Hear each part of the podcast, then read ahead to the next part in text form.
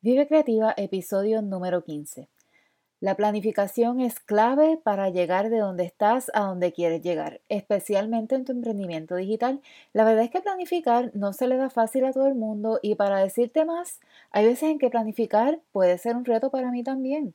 Aún así, no he dejado que eso me detenga, así que hoy quiero compartir contigo lo que hay detrás de la planificación, para que así puedas ver más allá y traces esa ruta para llegar de donde estás a donde quieres llegar.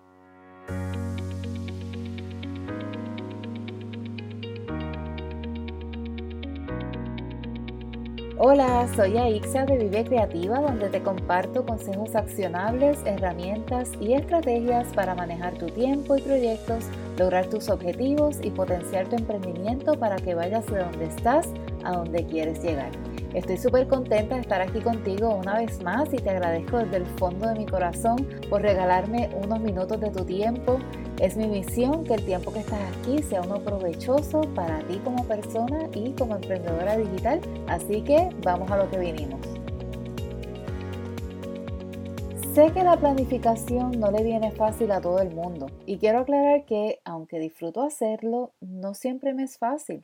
Entonces me puse a pensar en qué es lo que hay detrás de la planificación. ¿Qué es lo que a veces nos detiene, nos frustra, nos previene hacer esos planes que nos trazan la ruta para ir de donde estamos a donde queremos llegar? Y la respuesta es sencilla, nuestra mentalidad. Cuando encontramos algo que nos previene de hacer lo que tenemos que hacer, la mayoría del tiempo es algo en nuestra mente, algún miedo, alguna creencia limitante, alguna mentira que hemos creído. Así que hoy quiero explorar contigo algunos de estos pensamientos que bloquean nuestra capacidad de planificar y ser productivas.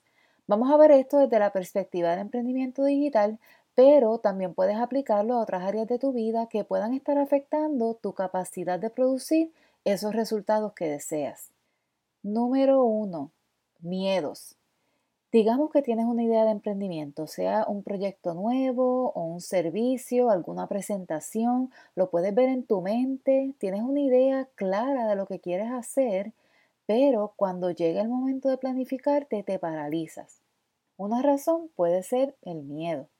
Miedo de que te salga mal, miedo de que te salga bien, miedo de cometer algún error o como decimos en Puerto Rico, de meter la pata y hasta las rodillas miedo de que se te trabe la lengua en un live, de que te hagan una pregunta a la cual no sabes la respuesta. ¿Suena alguna campanita? A mí me han sonado varias y es una sinfonía que tengo aquí. Los miedos son reales en nuestra mente, pero si no los manejamos a tiempo, podemos manifestarlos porque hasta cierto punto les estamos dando alas en nuestra mente y cuando hacemos eso es como que damos por sentado que van a pasar.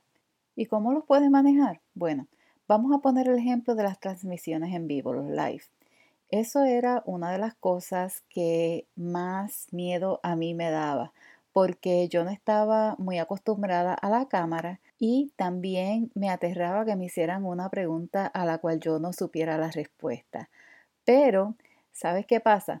Yo manejé ese miedo pensando en los beneficios de hacer en live, pensando en que era algo en lo cual yo tenía que trabajar para yo crecer, algo a través de lo cual yo podía aportarle mucho valor a ustedes, mi audiencia. Y en cuanto a lo de la pregunta, bueno, pues yo simplemente hice las paces con que yo no sé las respuestas de todo, pero sí estoy comprometida de que si tú me haces una pregunta y yo no sé la respuesta, yo voy a buscar esa respuesta. A lo mejor no la tengo en el momento, pero sí la voy a conseguir y te la voy a presentar. Así que eso me dio como una calma de que no tengo que saberlo todo. Y sabes qué, hasta el día de hoy no me han hecho una pregunta a la cual yo no haya tenido la respuesta, lo cual me trae al otro asunto de que la mayoría de los miedos que tenemos muchas veces ni ocurren. Así que piensa en eso y no permitas que los miedos te prevengan de hacer lo que tienes que hacer. Mira ¿Qué es el miedo? Hazle como una autopsia, desglósalo, desmenúzalo y mira a ver cuál es la base de ese miedo. Si es que tienes miedo de que te salga mal, bueno, ¿qué sería lo peor que puede pasar? O de que cometas algún error. Aprende de ese error y luego ya vas a saber cómo hacerlo. Así que cuando lo vemos de esta manera, podemos ver que no es el final del mundo y que en verdad podemos manejarlo, que nos da un poquito de maripositas en el estómago, está bien, pero eso no debe frenarnos. ¿Y qué tiene esto que ver con la planificación? Bueno, que si le damos rienda suelta al miedo, nos vamos a convencer de que lo que estamos pensando hacer es una mala idea. Como es una mala idea, no vale la pena hacerlo. Y si no lo vamos a hacer, ¿para qué perder tiempo planificando? Bingo, por eso es que el miedo, sin darte cuenta, puede sabotear tus planes. Número dos, creencias limitantes. ¿Cuántas veces has pensado, yo no soy productiva, el tiempo no me da para nada, estoy muy ocupada, no puedo manejar este proyecto y por ahí podemos seguir bombardeándonos con creencias que limitan lo que podemos hacer, incluyendo nuestra capacidad de diseñar un plan que nos lleve directo a donde queremos ir.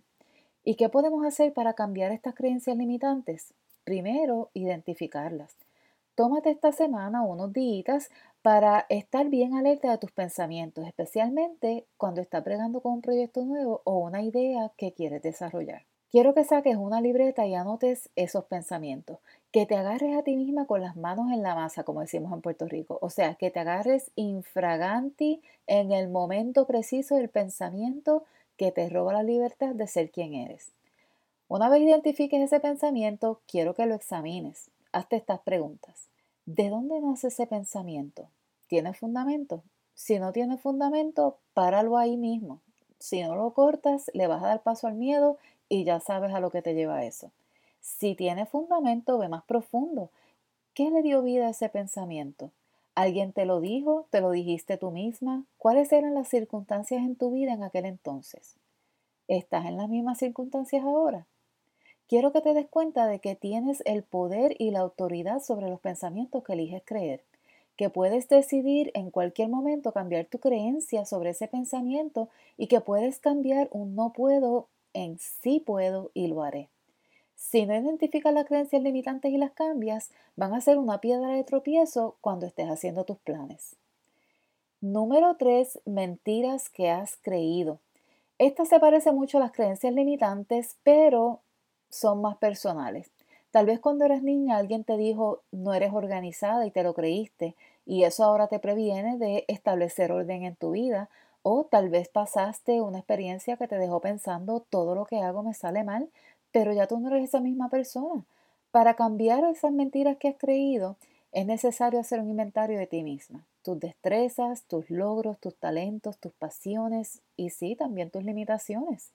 Pero haz ese inventario con el propósito de reconocer que tienes en ti lo que necesitas para seguir adelante, que cualquier pensamiento que te limita a ser quien eres no debe permanecer en tu mente. Reconoce tus limitaciones, pero aprende a trabajar con ellas y a buscar ayuda o recursos para mejorar esas áreas que tienes que mejorar. Ok, a modo de repaso, vimos el poder que nuestra mente tiene para llevarnos de donde estamos a donde queremos llegar y que un plan es la ruta para esa jornada, pero si albergamos pensamientos que sabotean nuestro plan, nos vamos a quedar a mitad de camino. Tres tipos de pensamientos que sabotean nuestros planes pueden ser los miedos, las creencias limitantes y las mentiras que hemos creído. Te compartí algunos consejos para manejarlos, así que aplícalos y estarás en camino a realizar esa idea que hoy solo vive en tu mente. Y te recuerdo que esto no es un proceso de una vez, sino un proceso de vida. Según avanzamos y crecemos, enfrentamos circunstancias que nos retan y nos llevan a empujarnos a otro nivel. Yo sigo enfrentando pensamientos que me retan, pero ya estoy más alerta para manejarlos y no permitir que me frenen. Podrán retrasarme, pero no frenarme. Y eso es lo que debemos tener presente, que esto es un proceso y que estamos mejorando etapa tras etapa. Con esto me despido por hoy, pero no sin antes invitarte a que te suscribas al podcast si no lo has hecho para que recibas notificaciones de episodios nuevos y te mantengas al día. Y si ya te suscribiste, muchas gracias por tu fiel escucha. Te invito también a compartir este episodio en tus redes y taguearme para saludarte. Compártelo también con algunas amigas o emprendedoras digitales que necesiten escuchar el mensaje que te compartí hoy. Muchas gracias por recibirme y hasta la próxima.